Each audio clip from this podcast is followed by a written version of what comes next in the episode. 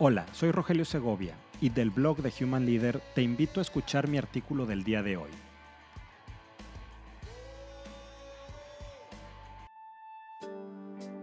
¿Por qué Ferrari es tan malo? De hypo a lowpo. Hace unos días dialogué con una persona acerca de liderazgo, desempeño y planes de carrera. La conversación nos llevó al Ninebox, una herramienta utilizada en recursos humanos para mapear o evaluar a través de una gráfica de nueve cuadrantes el desempeño y potencial de los empleados en una organización. En algún momento de la charla, mi interlocutor me preguntó qué es lo que hace que una persona que es considerada de alto desempeño en una organización pueda convertirse al paso del tiempo en una persona de bajo desempeño. Y cabe recalcar que no nos referíamos a las eternas promesas, es decir, aquellas personas que muestran habilidades y competencias tempranas, pero que nunca llegan a tener un desempeño sostenido.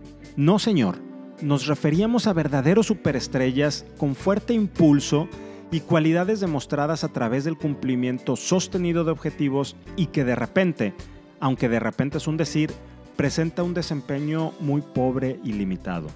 El ejemplo que vino a mi mente de inmediato, este, eh, después de tener esta conversación, fue el actual desempeño de la escudería Ferrari de Fórmula 1, el equipo activo más antiguo del máximo campeonato de deportes de motor, y es el que ha conseguido más victorias, campeonatos de pilotos y campeonatos de constructores, y vio a sus dos pilotos luchando en el Gran Premio de Bélgica, palmo a palmo entre ellos, por la posición número 13.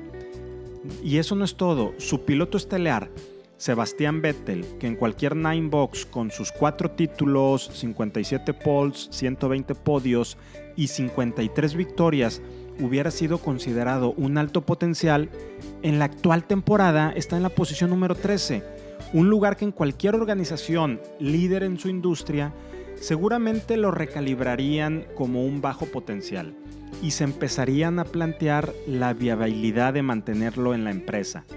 De hecho, muchos ya se lo cuestionan con respecto a Vettel en Ferrari. Pero momento, me dirán algunos, esto no es lo mismo. Vettel no es el único responsable de la debacle. Ah, no, preguntaría yo en, en esa hipotética conversación, ¿por qué no es lo mismo? Pues porque es obvio, diría mi interlocutor. Este es un equipo deportivo. Los resultados no dependen exclusivamente de él. Ha sido una serie de decisiones desafortunadas empezando por el trabajo de planeación del equipo, que, buscaba más carga aerodinámica. Pero al llevar el carro a la pista, vieron que no estaba funcionando como se mostraba en el diseño de fábrica. Fue principalmente una mala correlación entre el diseño y la pista. De hecho, el mismo director del equipo señaló que todo lo que desarrollaron en planta fue demasiado frágil en términos de robustez aerodinámica, y al estar ya en pista se dieron cuenta de esto, concluiría triunfante y con suficiente razón mi hipotético interlocutor. Entonces, ¿por qué las empresas cuando un alto potencial tiene malos resultados lo mandamos a la casilla de bajo desempeño y se empieza a considerar su posible despido? ¿Es solo responsabilidad de la persona? Hablamos que en una organización, una empresa es una gran familia, que los logros son logros de todos y que estamos en un sistema de valores compartidos. Pero al momento que las cosas van mal con uno de los colaboradores es momento de... de exactamente de qué.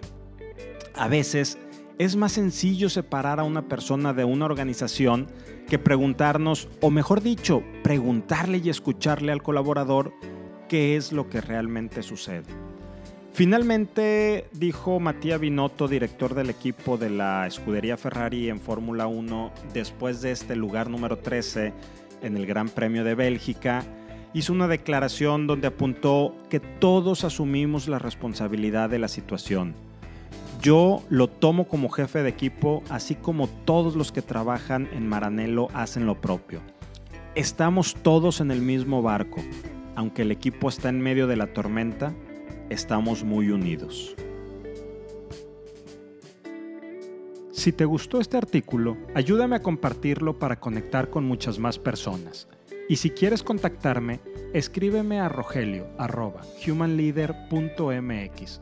Nos escuchamos la siguiente semana.